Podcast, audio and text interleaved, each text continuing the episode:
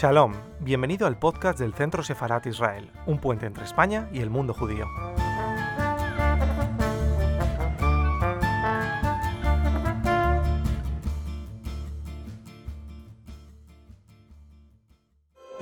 Buenas tardes. Estamos otra vez encantados de saludar a todos nuestros seguidores aquí en el canal de YouTube del Centro Sefarat Israel. Esta tarde eh, tenemos eh, pues, un cabot, un honor muy especial, porque por primera vez tenemos en nuestro canal de YouTube al profesor Álvaro López Asensio. Hace mucho tiempo que mi compañero Israel Doncel y yo le seguimos, le seguimos en redes y le escuchamos. El profesor es teólogo, historiador y sobre todo, y esto es lo más importante, gran amante y gran conocedor del mundo judío. Eh, profesor, le damos las gracias por estar aquí, al igual que a todos nuestros seguidores. Y hoy el tema que vamos a tratar es un tema pues, especialmente importante, porque hablar de la mujer siempre es importante. Eh, queremos comentarles que eh, al final de su disertación, de su presentación, el profesor va a contestar a todas las preguntas que le vayamos formulando en el chat a lo largo de la intervención. Profesor, muchísimas gracias y le escuchamos con mucha atención. Muchísimas gracias, María. Y gracias al Centro Sefarat eh, por Sefarat Israel por invitarme a, darme esta oportunidad de poder eh, disertar y explicar eh, el contenido de un libro que publiqué hace muy poquito, que es La mujer judía de Sefarat en la Edad Media y agradezco también la presencia de todos ustedes y sin más preámbulos, pues vamos a comenzar la presentación. Eh, yo, mi metodología es poner un PowerPoint y explicando y conforme cualquier duda que ustedes eh, puedan tener, la van formulando por escrito y al final de la intervención, pues eh, con muchísimo gusto les contestaré cualquier duda que tengan al respecto. Vamos allá.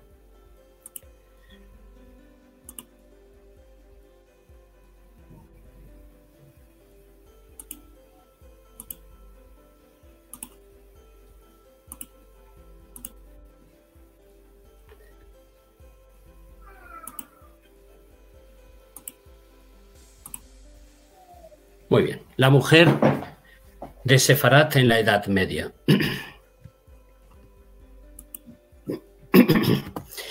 Aquí tenemos un poquito el sumario. Em, veremos em, la mujer en los relatos de la creación y cómo, pues, em, Dios, en, esos dos relatos de, la creación del hombre y de la mujer, creó el género humano en un plano de igualdad. Luego pasaremos a, tratar la mujer judía de Sefarat en, lo que es eh, eh, el ciclo vital, el nacimiento, la mayoría de edad, el matrimonio, los desposorios, la boda, los problemas legales de las viudas, el levirato, el divorcio y la mujer ante la muerte. Todos estos temas con ejemplos de mm, documentación medieval y sustraída de, de procesos de inquisición y sobre todo de archivos eh, de protocolos notariales. Luego trataremos un poquito también eh, la curandería, eh, un papel, las mujeres tenían un papel muy importante en esta actividad, la condición social de la mujer a nivel general, la educación, también su papel como educadora en el hogar y en la familia. veremos también ejemplos de leyes de pureza, eh, la vida pública y eh, también he querido eh, mm, por lo menos tratar el tema de los, de, los, delitos de género.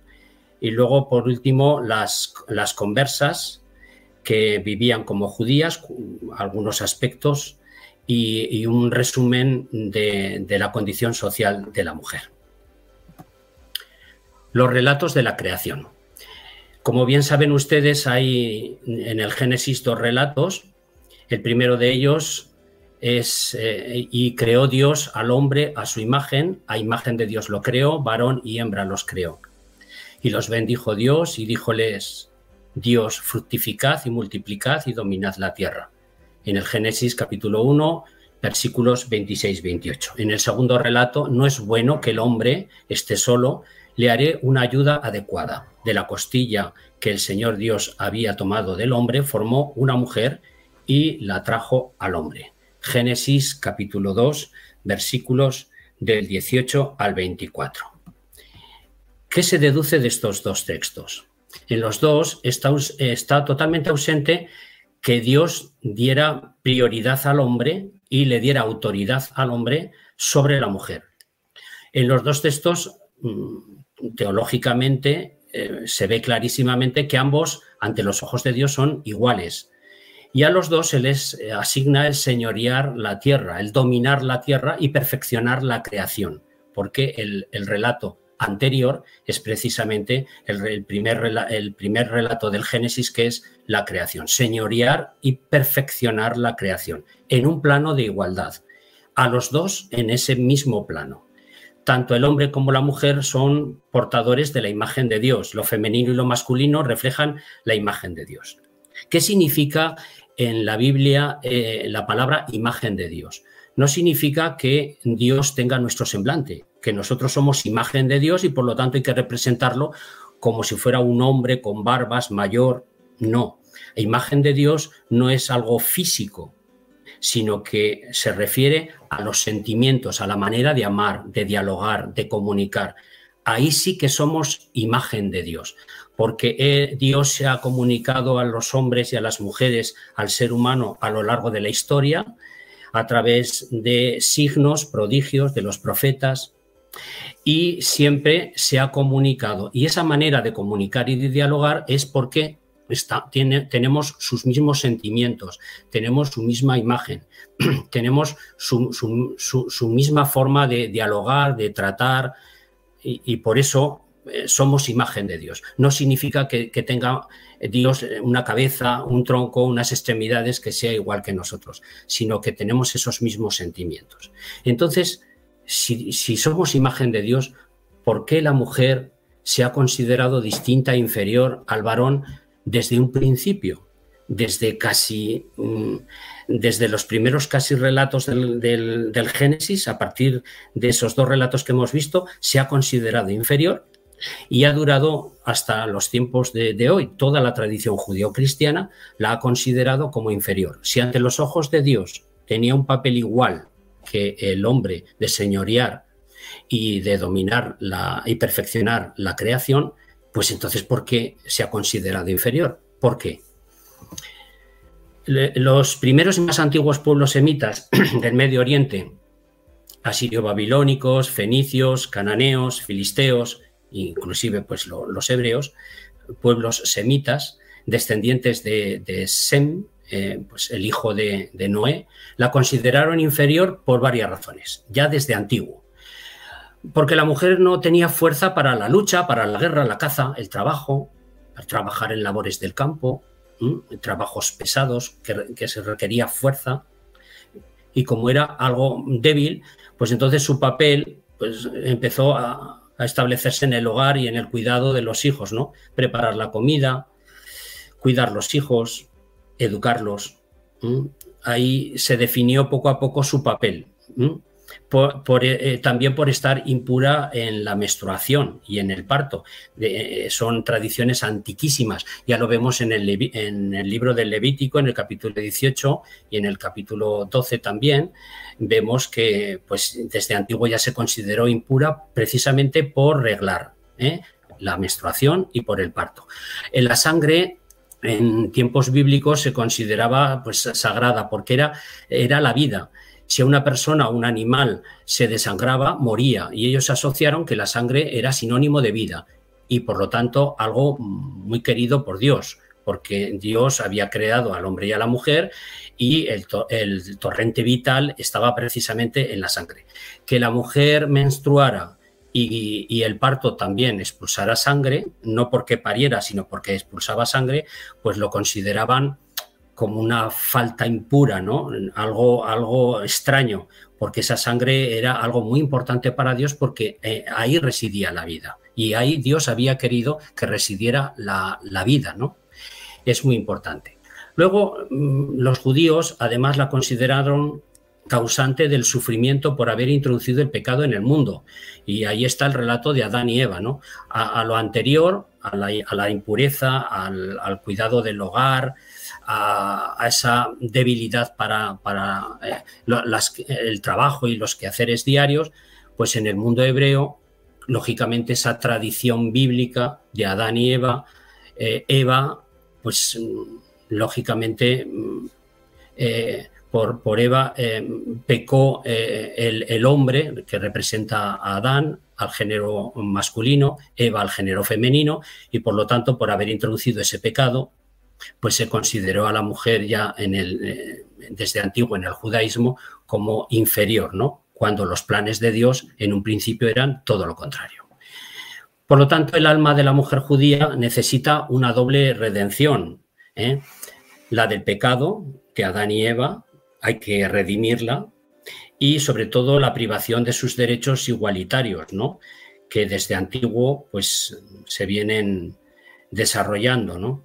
También la mujer contemporánea eh, necesita de esa redención del pecado y esa privación de derechos igualitarios, porque mm, desde entonces hasta ahora, ahora ya se empieza un poquito a, cambiar esa mentalidad, pero eh, la mujer ha estado infravalorada en ese aspecto. ¿no? La tradición judio-cristiana ha infravalorado también la condición social de la mujer y desde antiguo y también contemporáneamente. Aquí he puesto una imagen de la Agadá de Sarajevo. Eh, es una familia saliendo de la sinagoga. ¿eh? Ahí vemos al cabeza de familia con los hijos y las mujeres pues van detrás. La mujer judía, el ciclo vital, el nacimiento. En los procesos de Inquisición, eh, aparece una costumbre aquí en tanto en el reino de Aragón como en, los reinos de la corona de Aragón como en la corona de Castilla, que aparece una costumbre que eran las fadas. Es decir, a los ocho días de nacer lavaban eh, a la niña con agua y el padre la levantaba en brazos para bendecirla. A continuación le imponía el nombre y la niña pasaba de mano en mano entre los invitados para bendecirla, ¿no? Eh, vemos que en el varón es completamente diferente. A los ocho días es la circuncisión y entonces pues es un rito mm, social y de reconocimiento. Ese mismo rito se tenía que hacer en las niñas, pero eh, esta era la forma, ¿no? Lavarla, eh, la levantaba el padre en, brazos, le imponía el nombre y luego pues todos los familiares y amigos de, esa familia pues la pasaban de mano en mano y se hacía pues una gran fiesta, ¿no? Y la, bendecían con oraciones, con, bendiciones. Eh, para desearle una vida eh, de éxito y, sobre todo de procreación, ¿no? que era muy importante en la Edad Media. Eh, si había nacido entre semana, en, en, el sábado, en la sinagoga, el rabino ese día proclamaba su nombre y el padre, que estaba entre pues, los asistentes, eh, eh, el rabino le felicitaba por el nacimiento y generalmente la, madre y las mujeres de la casa, desde el matroneo, pues también recibían la bendición y la felicitación del, rabino. Y sobre todo, pues se daba así también a conocer a toda la comunidad que había nacido pues una nueva criatura dentro de, pues, de la judería, ¿no? Ese día el padre era invitado a leer la Torá. Podía aceptar o no podía aceptar, pero tenía un lugar privilegiado porque era un día también de, fiesta.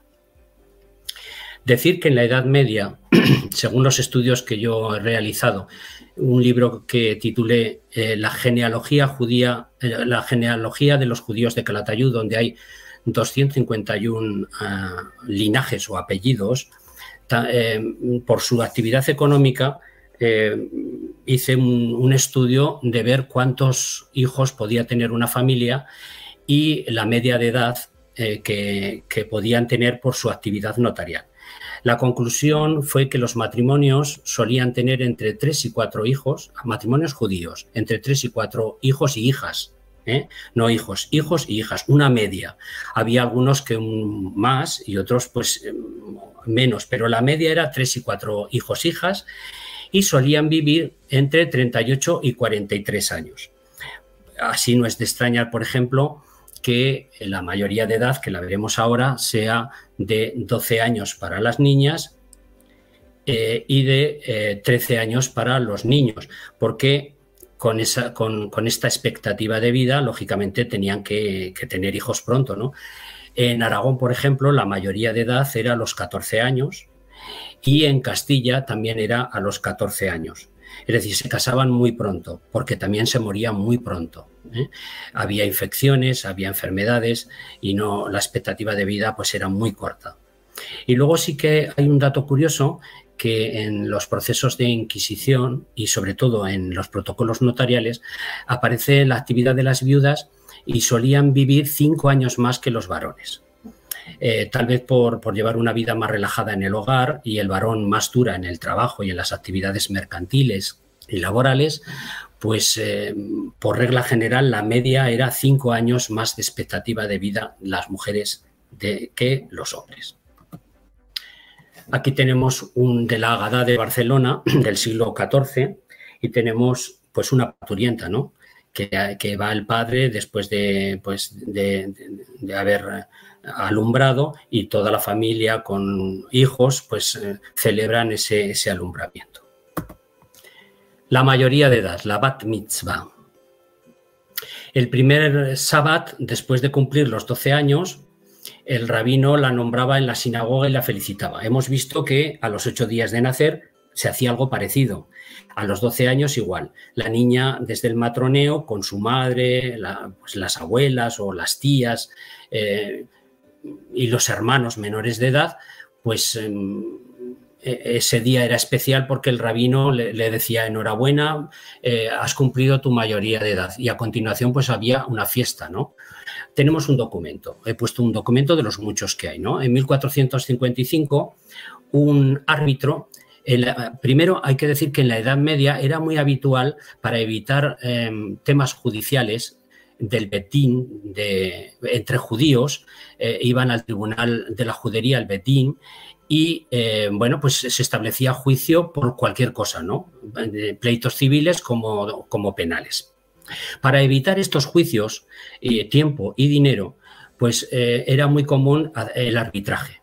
Entonces las dos partes nombraban a otros judíos para que, escuchadas las partes, emitieran un veredicto lo más justo posible y, las dos partes acataban eh, esa decisión. ¿no? Y este es un ejemplo, por ejemplo. Es en 1455 un árbitro pues emite una sentencia amigable en, Daroca, una localidad de aquí de Zaragoza, en la cual pues esa sentencia decía que daba una vivienda familiar a Mosé el Huerto, que era de Daroca. Pero como allí vivía Cina, que era una menor de edad de 12 años, menor de 12 años, el árbitro condicionó esa entrega a que ella cumpliera la mayoría de edad. Tenemos el texto eh, ad literam Dice, ítem pronunció, sentenció e mandó por el poder a mí dado por las dichas partes que la dicha cina, apres que sea mayor de edad de 12 años, dirá que no lex face, lo que fizo su parte, etcétera, etcétera, etcétera. Es un poco para que vean que eh, la mayoría de edad, eh, mientras eh, ella era niña, era menor de edad, estaba muy protegida por la alajá judía, pero ya una vez cumplido los 12 años ya se podía casar y por lo tanto mm, pasaba de pertenecer a la, de la autoridad del padre pues a la autoridad del, marido como veremos luego no pero es muy importante este hecho de protección del menor dentro de la alhaja en la Edad Media. El matrimonio la elección de la esposa. Los padres y hermanos pues buscaban siempre el mejor partido para sus hijas, ¿no? Y buscaban novios de, pues, de, buena familia y, sobre todo novios que fueran sensatos. ¿eh? Las muchachas, lógicamente, podían opinar, ¿eh? pero la decisión era de los padres, ¿eh? que podían tener en cuenta esa opinión o no, porque lo que primaba era siempre pues, su bienestar. hay un ejemplo tenemos que eh, en los años 80 una judía de Jaca, eh, que está en la provincia de Huesca, pues los dirigentes aljamiales, los gobernantes de la judería, preguntaron a Rabí Seperfet, eh, un sabio rabino que eh, estuvo unos años viviendo en Zaragoza y por discrepancias con, los judíos de, esa aljama se fue a vivir a Barcelona, pero era un sabio al cual le, preguntaban muchísimas eh, responsas. se conoce como responsas las respuestas que él, que él daba a estas consultas y a estas dudas. Sobre el caso de una mujer que hizo voto o promesa de contraer matrimonio con el hombre que buscaran su hermano y su padre. E, ella hizo voto, esa, esta muchacha. Al poco tiempo se comprometió con el judío propuesto por ellos, pero la novia dijo públicamente que aunque le placía, bueno, pues si, lo han impuesto y ellos creen que es conveniente, en privado, luego en casa, mm, reconoció ciertos reparos al matrimonio. Pues, pues no me gusta o, es mayor o lo que fuera, surgiendo la polémica acerca de la validez de ese voto. Y le preguntaron a Sese Perfet, eh, ¿ese voto que hizo mm, hay que cumplirlo? ¿Podemos saltarlo? ¿Podemos obviarlo? no podemos tener en cuenta, no sabemos la respuesta. Conocemos el planteamiento, pero no sabemos la respuesta de ese perfect. Pero viene muy bien al hilo para que vean, pues, un poquito eh, esa condición de, la mujer de que Mm, no podía elegir ella sí opinar, no podía elegir eh, el novio, sino que era la familia la que le procuraba pues esa persona adecuada para ella, ¿no? que se podía ah, tener en cuenta su opinión o no, pero mm, como vemos aquí, pues sí que se tuvo en cuenta, pero había que consultar qué decía la alhaja para, eh, ceñirse pues un poquito a la ley. Los desposorios, las familias de los contrayentes se reunían en casa del novio para redactar la ketubá o el contrato matrimonial. En la ketubá se detallaba la dote de la novia al novio y se fijaban las obligaciones del esposo, el sustento, la eh, para, eh, y cómo administrar en condiciones y bien la, dote, ¿no? Eh, aquí en Aragón se conservan muchos documentos originales de ketubás. No, no siempre enteros, pero sí trozos en los cuales pues eh, está la, no la parte de las, del contrato, de las obligaciones, eh, donde se detallaba todos los prolegómenos, sino que es más bien la parte eh, expositiva en la cual eh, se reúne la familia tal, con, eh, en tal sitio, con la familia del novio y se dicen los nombres, eh, se, también se especifican los testigos, la fecha es muy importante, el lugar, todo eso. Y lo, que realmente nos interesaría, que, son pues las obligaciones, pues muchas veces ni, aparecen, fueron recortadas y reaprovechadas pues para, para forrar o poner guardas a libros o inclusive a protocolos notariales. La boda, pues al año, prácticamente al año, pues eh, en casa del novio pues se hacía el banquete de la fiesta, ¿no? Podía hacerse por poderes, aparecen varias ocasiones. Tengan en cuenta que las familias de distintas poblaciones se conocían por familiares, a través de familiares, se amañaban los matrimonios, ella, como hemos visto, pues lógicamente se sometía un poco a la decisión de los padres y como las distancias eran pues a veces grandes, pues eh, mm, él mm, hacía un poder ante notario, el notario de, la, judería, un rabino, y con ese poder pues iba a la judería de la novia y por poderes se podían casar. Hay muchos ejemplos de esto. Después de la fiesta, pues los familiares directos acompañaban a los novios a la alcoba y el novio enseñaba un paño de la sangre de la virginidad. Esto era muy importante dentro de las costumbres que tenían en la Edad Media, porque eh, para la familia, sobre todo de, la familia de la novia, era muy importante mostrar ese pañuelo de la virginidad porque mm, demostraban que, la habían educado correctamente en el judaísmo y sobre todo en, las, en la halajá, ¿no? en la ley judía. Y eso mm, también era una garantía para el novio el, que ella pudiera ser virgen, pues por, por, lo mismo. ¿no? Problemas legales de las viudas. Cuando el, el marido moría sin testamento, surgía problemas legales para la viuda Si, eh, si durante el matrimonio el marido hacía testamento, pues no había ningún problema, había que cumplir ese testamento. Pero ¿qué pasaba si por alguna razón no lo había hecho? Pues surgía un problema muy gordo, porque las viudas no podían heredar sin ese testamento, se quedaban desamparadas. Solo podían recibir la parte de la dote matrimonial que habían dado sus padres, solo podían recibir eso. Y si moría la madre antes que el esposo, pues las hijas se repartían la dote matrimonial. Es decir, eh, los derechos que tenía la madre eran para las hijas. Y esas hijas lo percibían en el momento en que se casaban. Es decir, que era la dote del padre más la dote, la parte de la dote de la madre. No la podían recibir inmediatamente, al día siguiente de, la muerte de la madre. Esta era un poco la, situación legal que, tenían las viudas si no había testamento. Tenemos la Gada de Sarajevo, tenemos aquí una familia judía celebrando la Pascua. ¿eh? Es una, miniatura preciosa, en familia. El Levirato.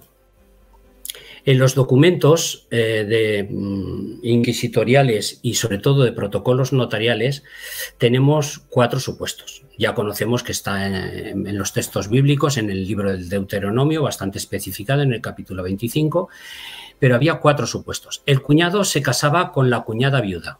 Este era un supuesto. Otro, el cuñado le daba solo descendencia por estar casado. Si él estaba casado, pues no se podía casar, pero tenía el derecho según la alhaja, de, darle descendencia a la cuñada. Tercero, la viuda podía solicitar el repudio del cuñado casado. Podía decir, oye, mira que estás casado, oye, mm, renuncia a tu derecho levirático y darme carta de, repudio y, yo me inicio una nueva vida con, y una nueva familia y sobre todo con un hombre que me pueda dar descendencia.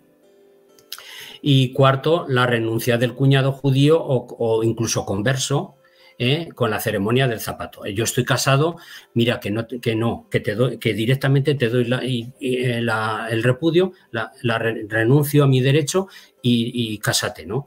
También he encontrado documentos de conversos, es decir, de, pues, eh, un, judío se casa con una judía, el hermano se convierte al cristianismo y, es curioso cómo hay que aplicar el derecho judío y no el derecho cristiano. Y entonces el, hermano cristiano eh, tiene el derecho, según la ley judía, de darle descendencia a la cuñada judía.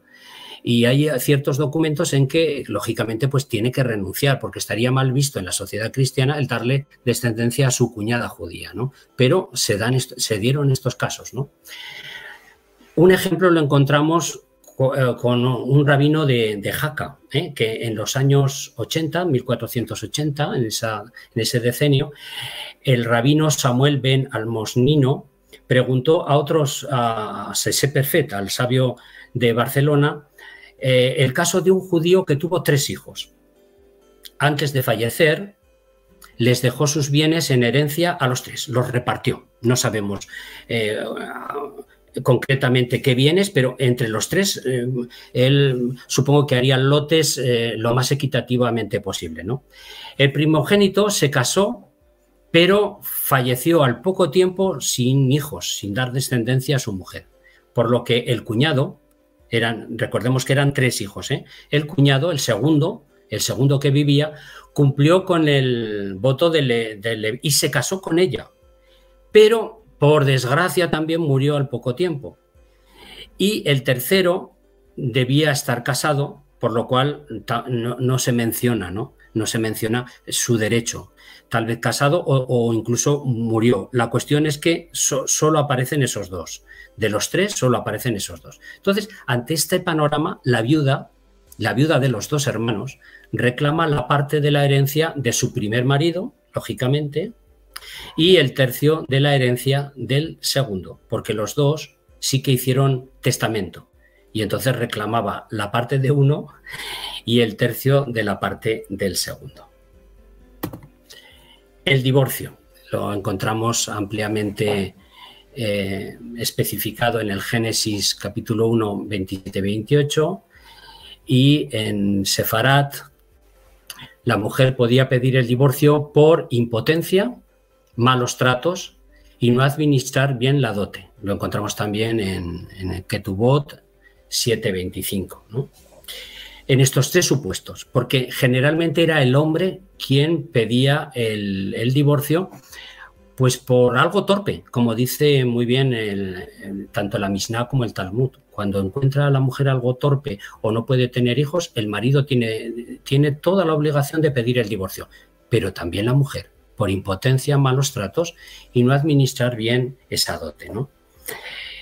En el caso de ser concedida, pues los rabinos forzaban al marido a hacer el acta de repudio, el get. Sin esta acta de repudio, la mujer, lógicamente, no podía casarse otra vez. Y el marido aprovechaba esta decisión de la mujer para no pagarle la dote, es decir, le hacía chantaje. Hay casos, ¿no?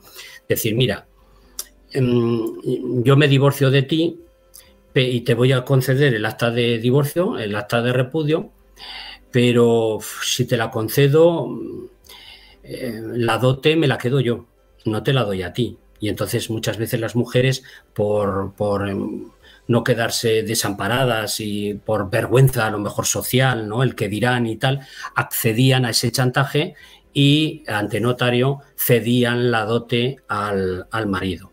Y también tenemos que la ley judía les obligaba a esperar tres meses, esto está muy documentado, tres meses antes de desposarse con otro hombre. Es decir, había adquirido el repudio, eh, el marido se divorciaba, tenía el acta de repudio y tenía que esperar tres meses ¿eh?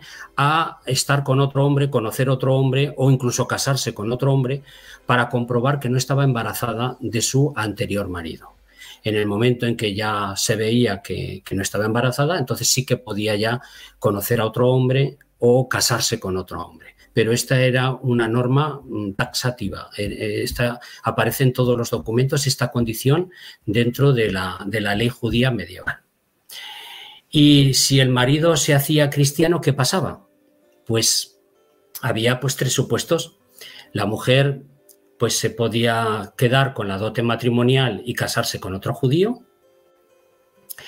La mujer podía convertirse al cristianismo para vivir con su marido converso seguir sus pasos y vivir juntos y casarse por la iglesia, o convertirse e iniciar una nueva vida con otro cónyuge cristiano, porque aunque la boda eh, mm, judía era válida, sin embargo, al bautizarse, eh, la cristiandad no reconocía el matrimonio judío y por lo tanto se consideraba una mujer soltera y como soltera podía conocer un cónyuge cristiano y se casaban perfectamente y hay cantidad de, casos, ¿no? O si el matrimonio estaba muy enamorado y se llevaban bien, pues eh, ella seguía los pasos de su marido y se casaban por la iglesia, tenía que haber una boda cristiana, ¿no? O ella se podía quedar perfectamente ¿eh? y, siendo judía y casarse con otro judío. La mujer ante la muerte ¿Cuál era su papel? Preparaba el velatorio o planto en casa. El velatorio se llamaba planto, aparece así documentado. Derramaba el agua de los cántaros y de las tinajas, porque ya saben la, tradición ¿no? del ángel exterminador que corta la vida de las personas y luego limpia su, espada en las tinajas o en, los recipientes donde se guarda el, eh, el agua y entonces inmediatamente que había un fallecimiento derramaban ese agua de las tinajas como señal de mala suerte, ¿no? de desgracia en la casa.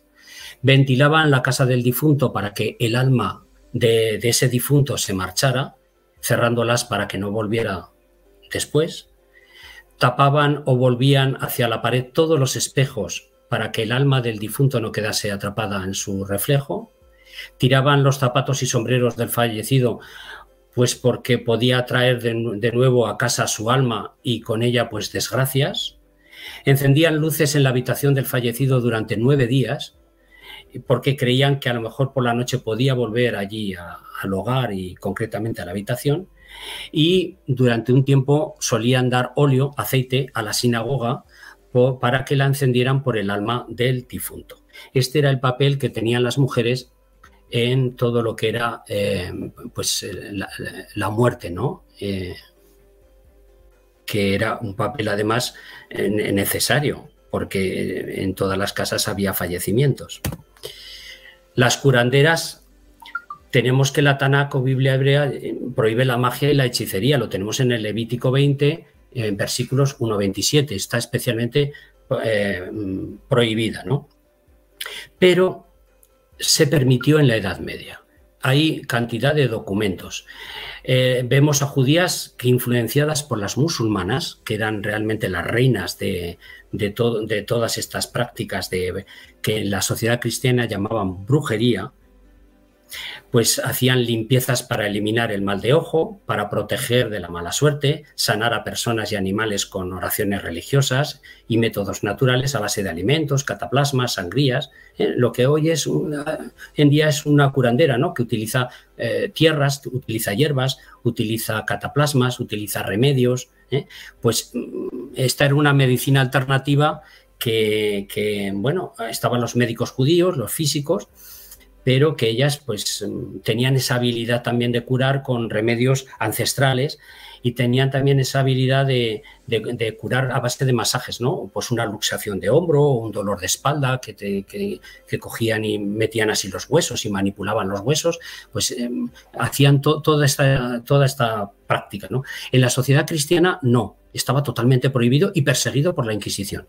A las judías se les toleraba, pues porque como eran judías, y era algo común. Bueno, la ley judía, lo, la ley, eh, la alhaja lo prohibía, pero ellas, lógicamente, eh, los rabinos hacían un poco la vista gorda a estas prácticas. ¿no?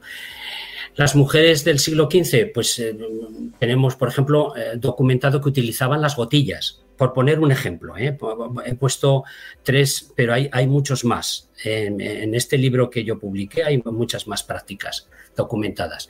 Están las gotillas con fines adivinatorios y la curación de enfermedades. Y consistía en echar en un recipiente eh, de agua unas gotas de aceite y hacer unas oraciones judaicas, ¿eh? unas oraciones judías.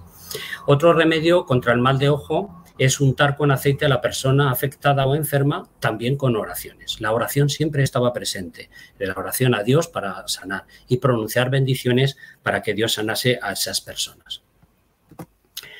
La condición social de la mujer, la mujer de Sefaraz era diferente pues al varón, ¿no? Ya hemos visto que la consideraban en la Edad Media un poco diferente por el pecado de Adán y Eva. Eva pues lógicamente por, Eva eh, se creía que había introducido el pecado en el mundo, por estar impura en la menstruación, ya lo hemos visto, y el parto, y bueno, pues por, estos motivos las solteras estaban sometidas a la autoridad del padre. Esto se refleja muy bien en la documentación. Eh, mientras estaba soltera, a la autoridad del padre. Ya hemos visto que incluso decidían pues el novio que más le convenía. Las casadas, sometidas a la autoridad del marido y las viudas eran las únicas que tenían autonomía para administrar y decidir sobre el patrimonio familiar, porque muchas veces tenían hijos pequeños y tenían que seguir los negocios de sus maridos y las vemos pues comprando, vendiendo, prestando créditos, solicitando créditos. Y esto pues, pues, pues claro, mm, la, la judía, la ley judía les permitía eh, pues para su supervivencia y la supervivencia de su familia, pues eh, mm, seguir con este tipo de prácticas y negocios y, tener esta autonomía. ¿no? Estaba muy protegida y, bendecida por sus familiares, sobre todo hermanos. Y son los hermanos, vemos que siempre ellas dan poderes a los hermanos y a, las, a los familiares más cercanos, mm, masculinos, para que, eh, pues bueno, viajaran y pudieran cobrar sus créditos o si necesitaban materia prima pues para sus artesanías, pues las compraran, es decir, como un representante. Aunque ellas tenían autonomía para decidir, a la hora de negociar no era lo mismo una mujer que un hombre y por eso ah, daban este tipo de poderes. La mujer judía no tuvo mucho protagonismo social y familiar, ¿eh? aunque su opinión era tenida en cuenta, la decisión última siempre ¿eh? la vemos en la documentación que era del varón. Aquí tenemos en la Gada de Sarajevo mujeres judías pues de, fiesta. La educación de la mujer no podía ir a la escuela en la Edad Media ¿eh? para aprender a leer, escribir como los varones. era obligatoria en las juderías la, enseñanza del varón. Tenían que, bueno, pues aprender el, abecedario em, hebreo con los caracteres hebreos. Aprendían a leer y escribir en hebraico, es decir, la lengua mm, romance, pero escrita con caracteres hebreos y las ciencias del saber mínimas, ¿no? Matemáticas, eh, gramática, oraciones en hebreo. No, no, no aprendían hebreo, no sabían hebreo, sabían las oraciones en hebreo, esto es muy importante, ¿no? Y sabían, pues, eh, eh, em, leer en hebreo, aunque no lo entendían. Es como antes, por ejemplo, en, las misas cristianas se leían las lecturas y se decía en latín y la gente eh, contestaba, pero sin saber qué decía. Pues aquí era algo parecido, ¿no? Pero ellos sí que tenían cultura, porque era, obligatorio la educación de los varones, obligatorio en las juderías. La mujer, pues mm, no, mm, estaba exenta de ir a la escuela, pero sí que tenía las recomendaciones de la madre y las recomendaciones del rabino en cuanto a su enseñanza como leyes de pureza y para ser pues una buena esposa, ¿no? Como dice el libro de los Proverbios.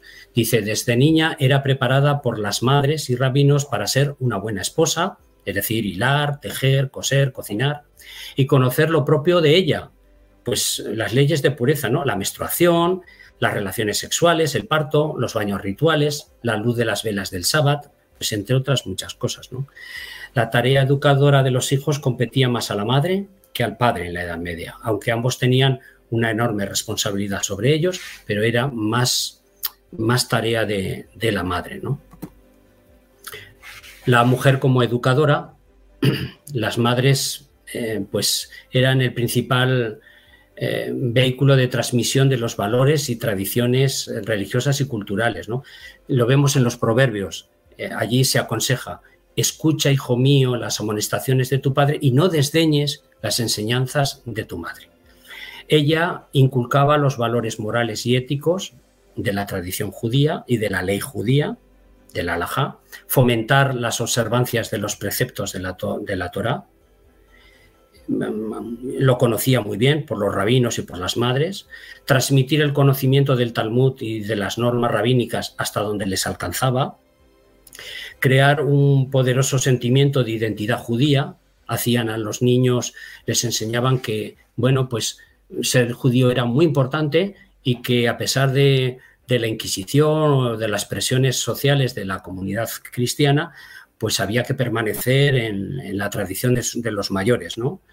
Que eso era muy importante. Ese signo de identidad eh, es, un papel que, que, desde la Edad Media han seguido teniendo todas las mujeres, ¿no? Y es algo, es algo maravilloso. Y luego pues les enseñaban la modestia, las buenas maneras, la piedad, eh, la caridad, todos estos valores pues eh, como, como educadora, ¿no? Aunque ella no iba a la escuela, pero, pero sí que preparaba muy bien a los hijos en el judaísmo. Tenemos aquí una miniatura de la Gada de Barcelona, una mujer trabajando en casa, aquí se refleja muy bien esa condición, ¿no? La mujer y las leyes de pureza.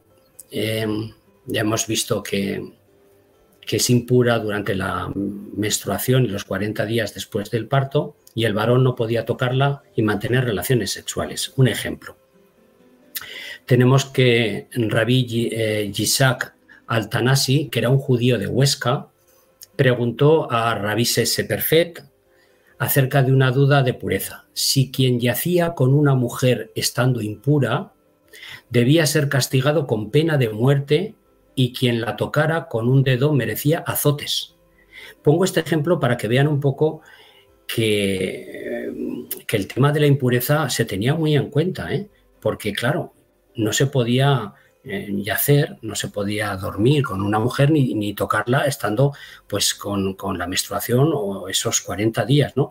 Y para que vean la dureza de quien incumplía esto, que era pena de muerte y, azotes, ¿eh? y consultaba al, sabio rabino si esto, esto estaba vigente, si es que debía ser así, ¿no? Desconocemos la respuesta del rabino, pero hubiera sido interesante el conocer su parecer, ¿no? La mujer, eh, ya lo sabemos, se sumergía en el mikvé para el baño de purificación ritual después de la menstruación y después de los 40 días del parto, tanto en la Edad Media pues, como, en la actualidad. La vida pública de la mujer.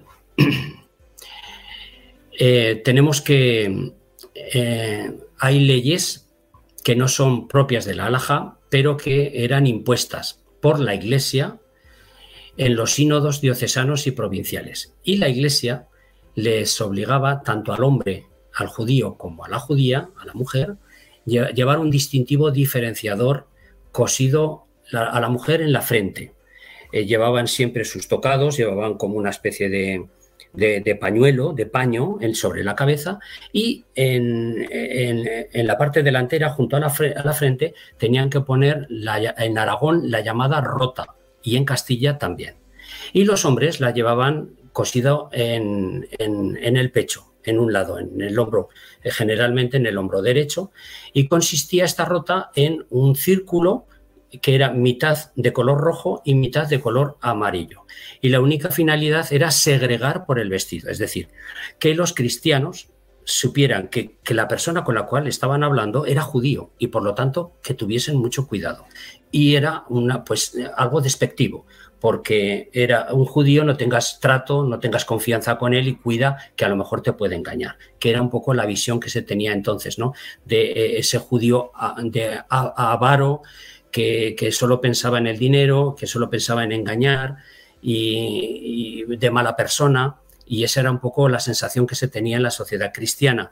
Y esto, pues lógicamente, lo que ponía de manifiesto era identificar esos valores con esa persona que llevaba la, rota. ¿no? También la Iglesia prohibió que las doncellas judías, las jóvenes, sirvieran en casas de cristianos y viceversa. Y tanto en Castilla como en Aragón, las Cortes aprobaron que las judías no podían vestir con telas caras, sino con indumentarias sencillas y sobre todo no llevar avalorios de oro, plata, piedras preciosas, pieles y zapatos dorados.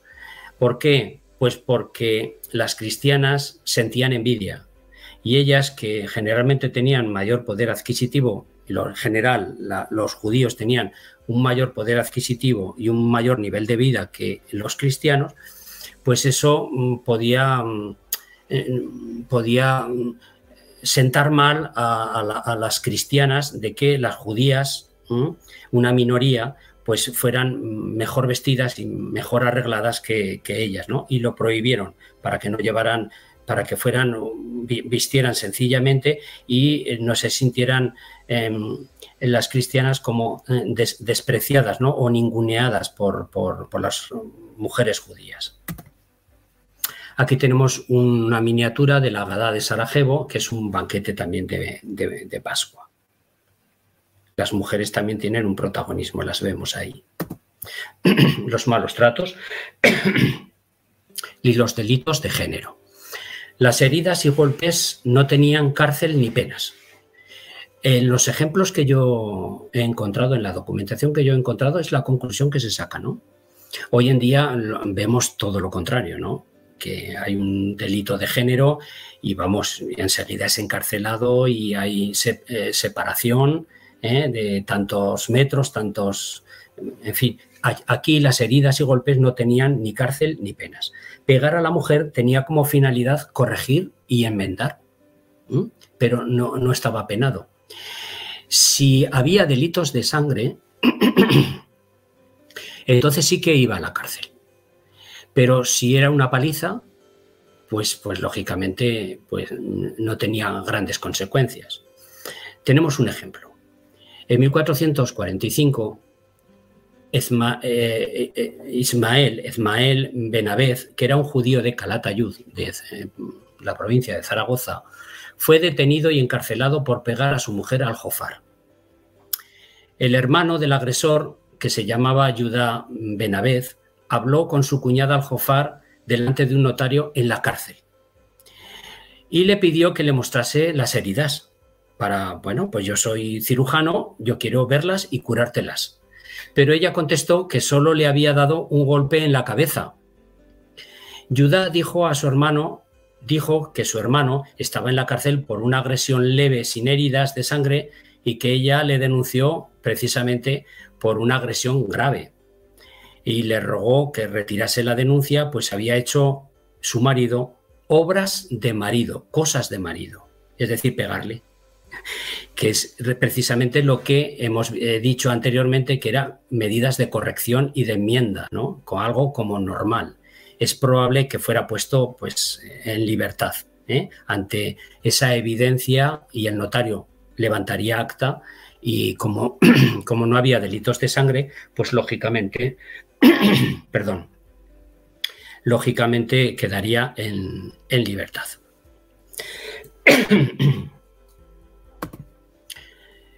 Las conversas viven como judías, una vez bautizadas, pues algunas judías siguieron manteniendo lazos afectivos y, económicos con sus familiares y amigos judíos, era normal.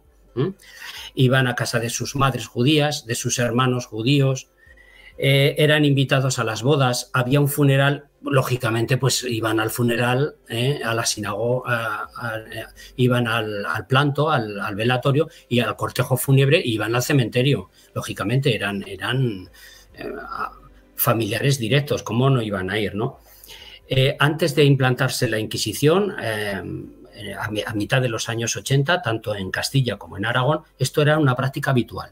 Pero con la implantación de la Inquisición, la cosa cambió, porque utilizó estas relaciones y estas visitas a las juderías como prácticas mm, de judíos y eh, eran prácticas judaizantes y por lo tanto les acusaban de tener trato con sus familiares y amigos judíos y que por lo tanto podían hacerle proselitismo y envenenarles, intoxicarles para que no fueran buenos cristianos. Mm, bueno, pues em, la cosa cambió porque mm, eh, eh, estos familiares y amigos, pues lógicamente dejaron de tener trato eh, con, con, sus parientes judíos, ¿no? Y vemos que celebraban las fiestas, observaban los ayunos, guardaban la dieta judía en sus casas particulares y enviaban óleo a la sinagoga por sus difuntos y sobre todo pues por su, por su fe en el hogar. ¿no? Todo esto se sabe por las sirvientas. Cuando en los procesos de Inquisición eh, vemos las, las denuncias y las acusaciones, van pasando sirvientas el servicio y entonces el procurador fiscal le, pregunta siempre, ¿y, cómo cocinaba?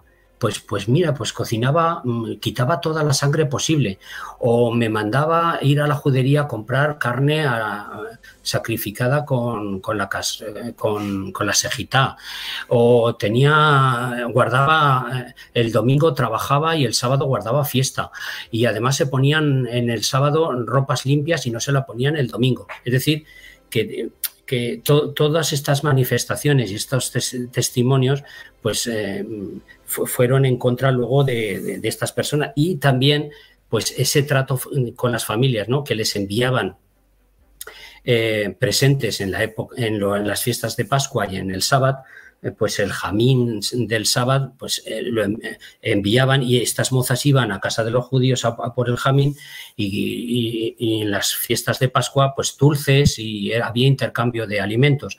Y entonces, pues, pues lógicamente todo esto luego fue en contra de los judeoconversos. En resumen, la mujer de Sefaraz estaba sometida a las decisiones del marido y relegada de todo protagonismo social, legal y religioso con respecto al varón tengo que puntualizar que también en la sociedad cristiana no había mucha diferencia. ¿eh? Em, tal vez en Aragón la situación de la mujer estaba mejor considerada por los fueros, pero la alhaja judía sí que em, era bastante intransigente con esa condición social, ¿no?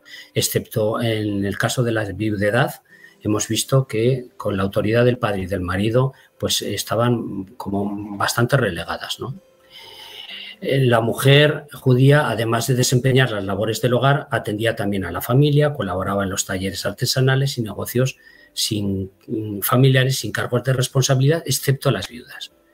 Y fue eh, la principal educadora de sus hijos y la transmisora de la tradición y de los principios del judaísmo. El derecho judío intentó dignificar su figura pues con el contrato de la Ketubá, con la dote matrimonial, por si acaso, pues lógicamente había divorcio o había un fallecimiento sin testamento, eh, y para no ser mantenida, lógicamente. Eh, eh, también se dignificó su figura con, la, con el divorcio para evitar el sufrimiento y tener una nueva oportunidad en la vida, poder casarse.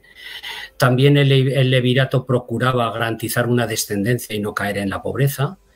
Y sobre todo, pues la solidaridad al jamial en caso de viudedad, porque había cofradías benéficas que eran de gremios laborales que atendían todas las necesidades de las viudas, sobre todo de las mujeres eh, que lo estaban pasando mal y sobre todo para, sacar adelante a sus hijos. Esta solidaridad aljamial era más bien laica, no, era, no pertenecía al rabino ni a la sinagoga, sino que eran este tipo de cofradías, ¿no? que tenían esa sensibilidad hacia las mujeres que tenían pues cierta necesidad económica, precariedad económica.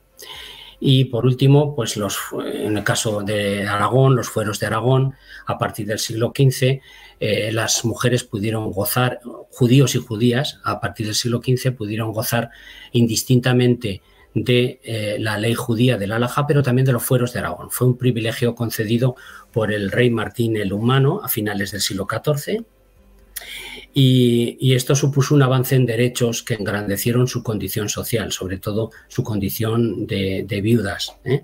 porque cuando les interesó se acogían al fuero de Aragón y cuando les interesaba se acogían a la laja judía. Pues muchísimas gracias por su atención y estoy abierto a cualquier duda que puedan tener y a cualquier pregunta.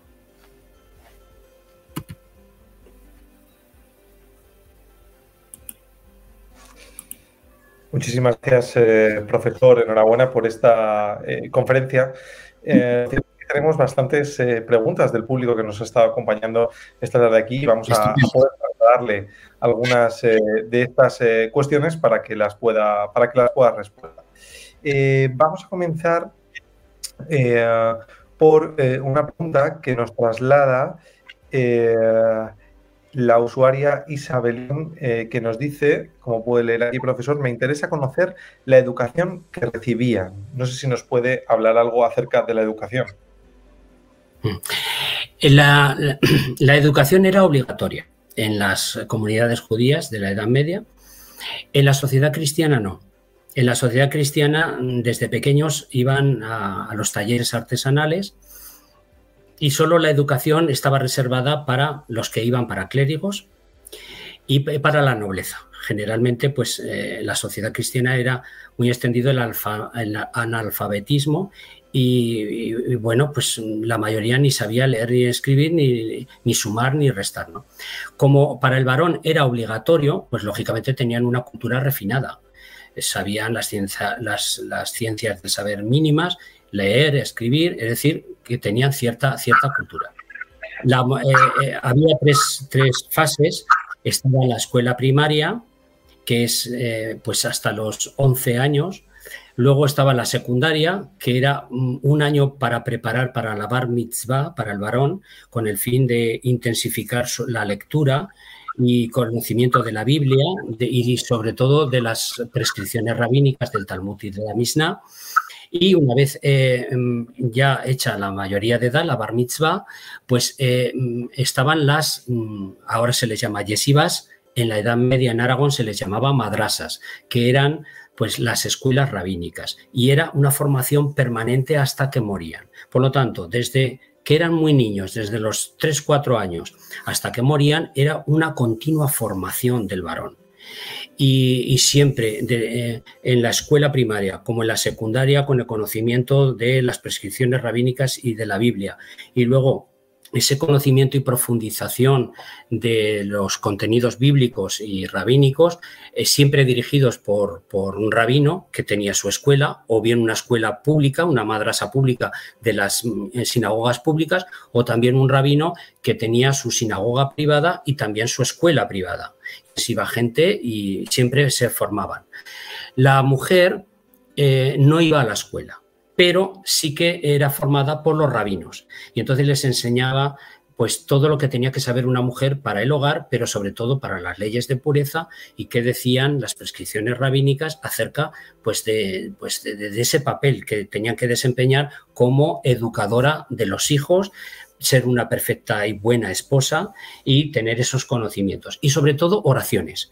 Los rabinos les enseñaban esas oraciones esenciales que tenían que transmitir al varón y a sus hijas para que Mm, lógicamente, eh, cuando ya eh, eh, tras la bar mitzvah bajaban del matroneo a la sala de oración, pues mm, estuvieran familiarizadas con esas oraciones en hebreo que aprendían de memoria, ¿no? Y eran las mujeres esas transmisores, transmisoras y les enseñaban esas oraciones. Así es como se articulaba la educación en las juderías en la Edad Media. Muchísimas gracias, profesor. La siguiente eh, pregunta yo creo que se la puede formular eh, la propia María, porque es una pregunta de María que nos ha trasladado a través del chat. Yo quería preguntar si es hacer... María.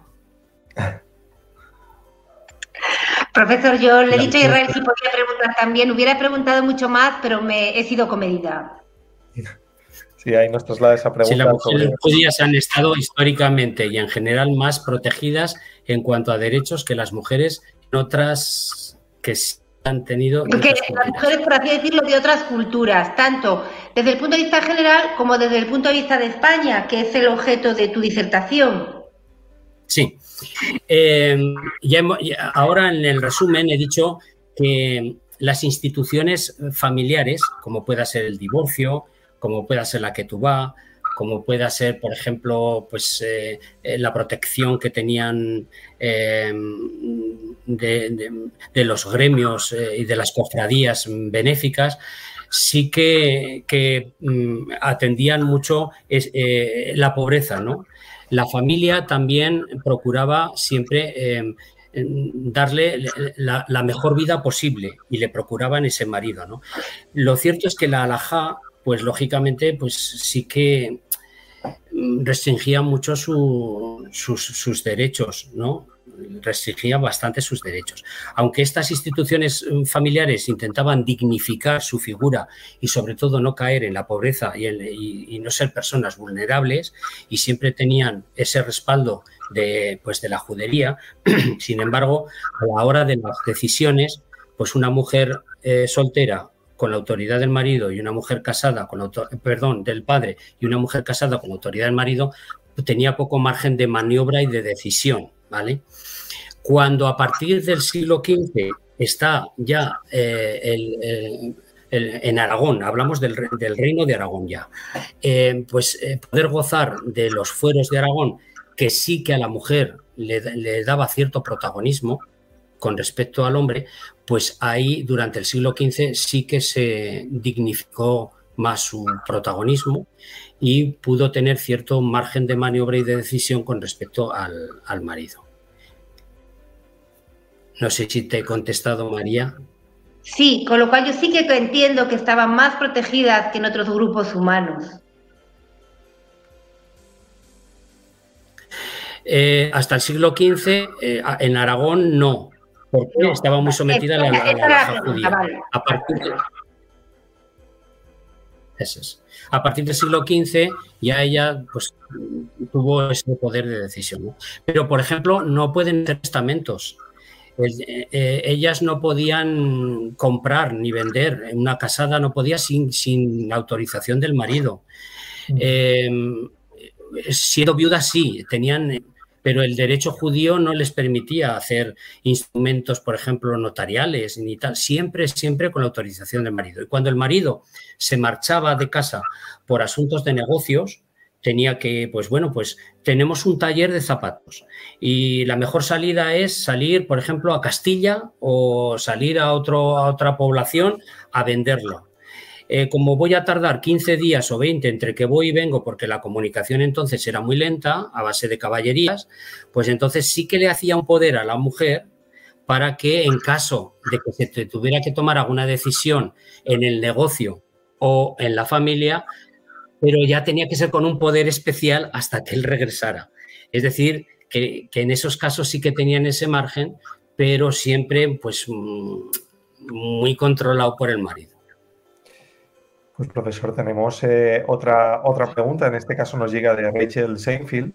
Eh, es doble porque nos dice, hola, quería saber qué pasaba con las mujeres eh, adúlteras. Se seguía la alajá y la completa con una nueva que nos dice, completando mi pregunta anterior sobre qué le hacían a las mujeres adultas, me gustaría saber qué castigo recibían los hombres adultos.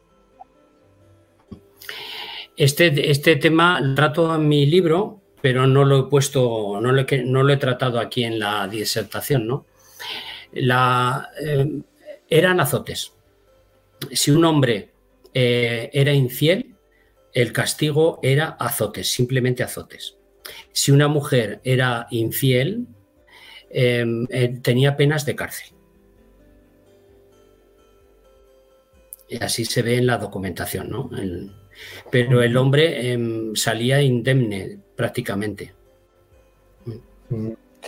Eh, um, tenemos una pregunta más. ¿Hay alguna aclaración que a lo mejor el profesor quiere, quiere profundizar? Luego se la mostraremos, pero tenemos una, pregunta de JM Chacón que nos dice, buenas tardes, ¿dónde puedo profundizar el conocimiento de la sociedad eh, aljamial? Eh, he querido entender.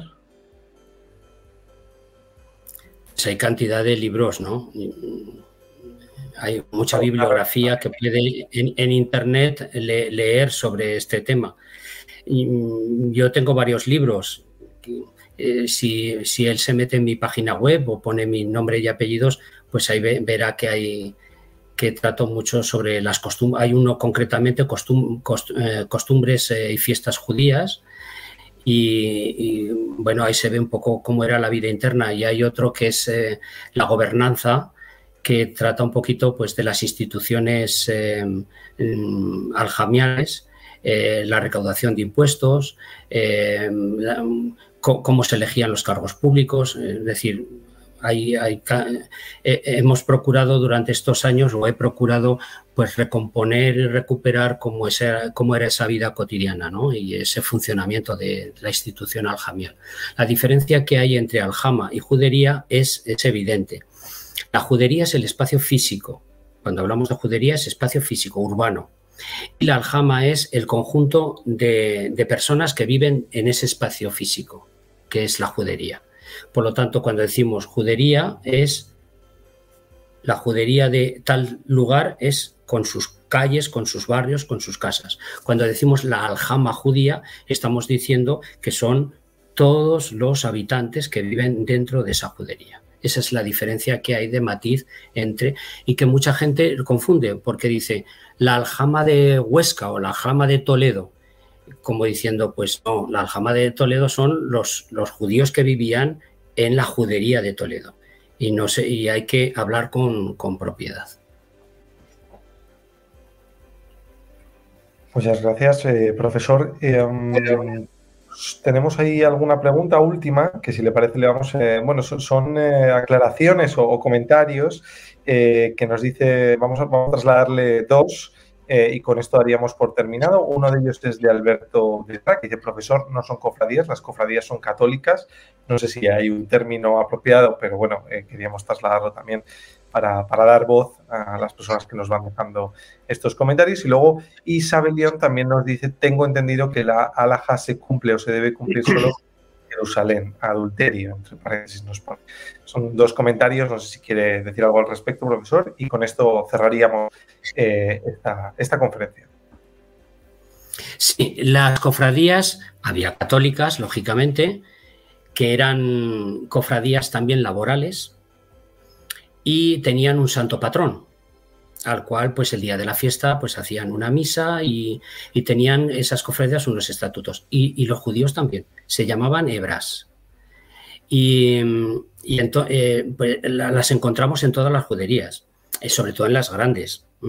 Calatayud, por ejemplo, en Aragón, en Calatayud, en, en, Zaragoza, en juderías muy pequeñas que pues había solo una, que era la elemosine, que era la de la limosna que eh, se recaudaba dinero para, en la sinagoga para las necesidades. ¿no?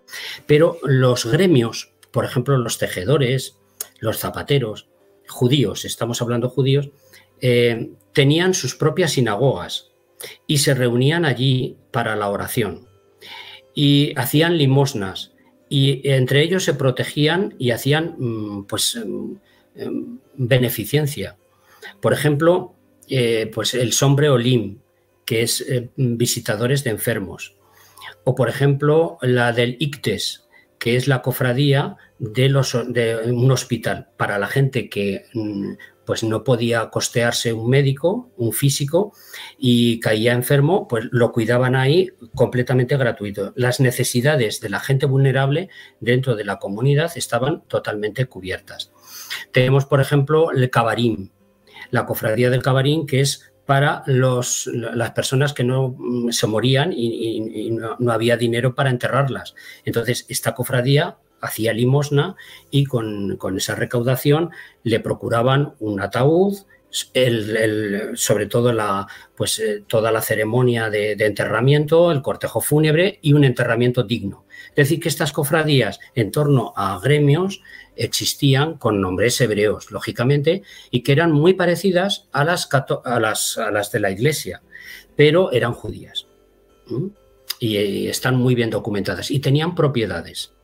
Tenían huertos que mm, vemos que solicitan inclusive créditos en momentos determinados porque necesitan liquidez, e incluso para el gremio, para el funcionamiento del, gremio, y lo hacen a través de la cofradía y avalan con, huertos y casas que tiene la cofradía y con sus propias sinagogas, avalan esos créditos. Y tenemos también pues, eh, que, mm, que, estas cofradías eh, hacen su culto eh, exclusivamente y vemos contratos con rabinos particulares para que sirvan esas sinagogas que son de ellos, son particulares, ¿vale? Tenemos, por ejemplo, el caso de, Calatayud, eh, que mm, la cofradía del Sombre Olim tenía la sinagoga menor en propiedad e inclusive pues la avalan en ciertos créditos, ¿no? Y, es, incluso cofrades o que, son también con artesanos eh, dejan en testamento em, eh, dinero para esas cofradías e inclusive propiedades huertos, caras, y entonces pues con eso configuran también pues una riqueza. Esa es una pregunta. Y la segunda pregunta, ¿me la podéis recordar, por favor? que la alhaja se cumple o se debe cumplir solo en Jerusalén. Pues no, no porque los, los rabinos aquí, eh, mm, eh, su especialidad era precisamente el interpretar la alhaja en todas las juderías importantes, con cierta población, había un bedín, era los tribunales de, justicia. Depende de la población, eran, por ejemplo, en Calatayud eran, eran cuatro, en Zaragoza eran cinco y en Toledo pues eran más porque la población era más grande. Y estos eran elegidos cada año pero estos no tenían conocimientos, lógicamente, del derecho judío. Y entonces lo que hacían muchas veces en casos especiales y raros que se les planteaba, o en agresiones, o por ejemplo en, delitos, en todo tipo de delitos, como puede ser por ejemplo eh, homicidios, consultaban al rabino. Y vemos que a veces al rabino se le hacía grande la pregunta, porque no, no dominaba no dominaba según eh, las prescripciones rabínicas, no estaba bien especificado, o por ejemplo en la Torah. Y entonces lo que hacían era elevar estas consultas que yo he aludido a otros sabios rabinos para que son sus famosos responsa, los, los de ese Perfect, por ejemplo, y contesta a estas dudas que tienen sobre la alhaja judía, ¿no? sobre el derecho y cómo hay que aplicarlo. Y entonces las tres fuentes son eh, la Torah, el Talmud, la Misna y la, tradición o costumbre, ¿vale? Que son las Haskama. Y estas son, pues, eh, son, eh, eran, em, eh, eran decisiones que tomaban la comunidad en sus plegas. Las plegas eran las reuniones, como si fueran ahora por, en los ayuntamientos, ¿no? que se reúnen en pleno, plega es pleno, y tomaban decisiones temporales y esas eran también vinculantes para, eh, eh, era un ordenamiento jurídico que no era permanente, que no era como por ejemplo la Torah, eh, las prescripciones rabínicas y el derecho rabínico, sino que eran más bien temporales por un tiempo, ¿no? Y esta era un, poco la fuente del derecho, pero sí que se aplicaba en todas. Y cuando eran pequeñas las juderías, lo que hacían los rabinos, que eran, pues tenían menos conocimientos, habían sido menos formados en toda esta legislación, pues era a la población o a la judería más cercana con más población, pues ese rabino pues, tenía más formación y entonces eh, elevaban esas consultas a estos rabinos más cercanos. Y si este rabino no lo sabía, pues a otro que fuera mucho más, mucho más sabio en, esta materia. ¿Más preguntas? Pues, eh, profesor, no tenemos más preguntas. Lo único que nos queda es agradecerle todas las respuestas y la conferencia que nos ha ofrecido esta tarde. No sé si María quieres añadir algo más. Pues nada, yo quería agradecer al profesor esta primera ocasión de escucharle en directo, que espero que haya más. Y bueno, para mí ha sido francamente un placer y se me ha hecho cortísimo, cortísimo. Pues muchísimas gracias por invitarme y para mí sí que ha sido un placer y espero seguir colaborando con todos vosotros, con el centro y agradecer a todos los que han salido a la conferencia, pues su, presencia online y espero que hayan disfrutado es lo único.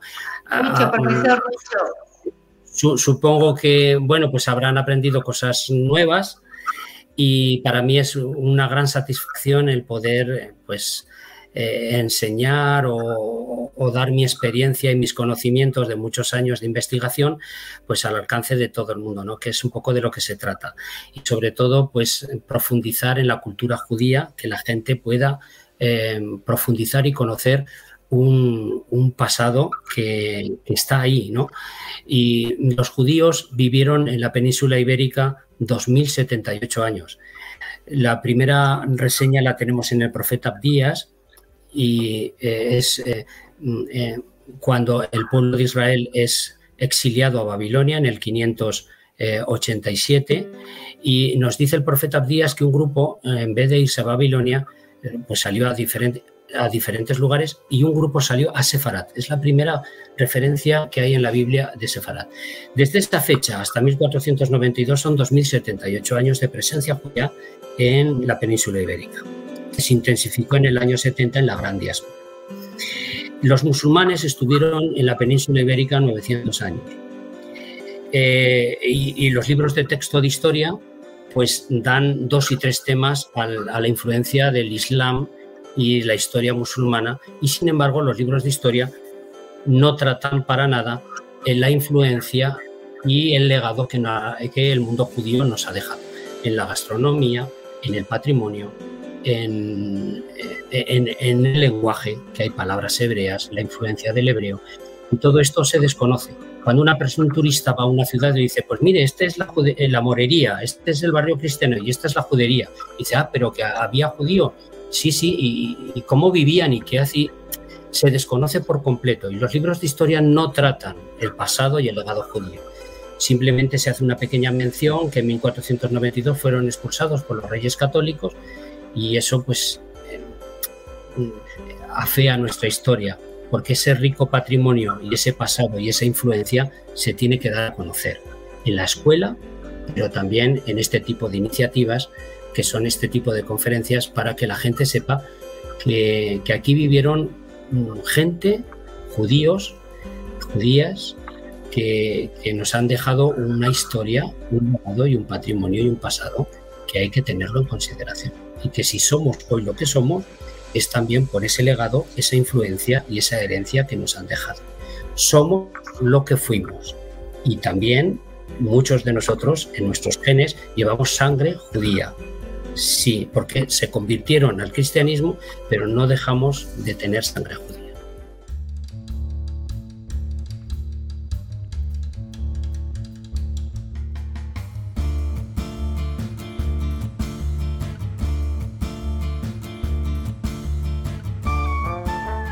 Gracias por escucharnos. Recuerda que también nos puedes seguir a través de Instagram, Facebook y Twitter con el usuario arroba Centro Israel o si lo prefieres en nuestra página web www.sefarat-israel.es.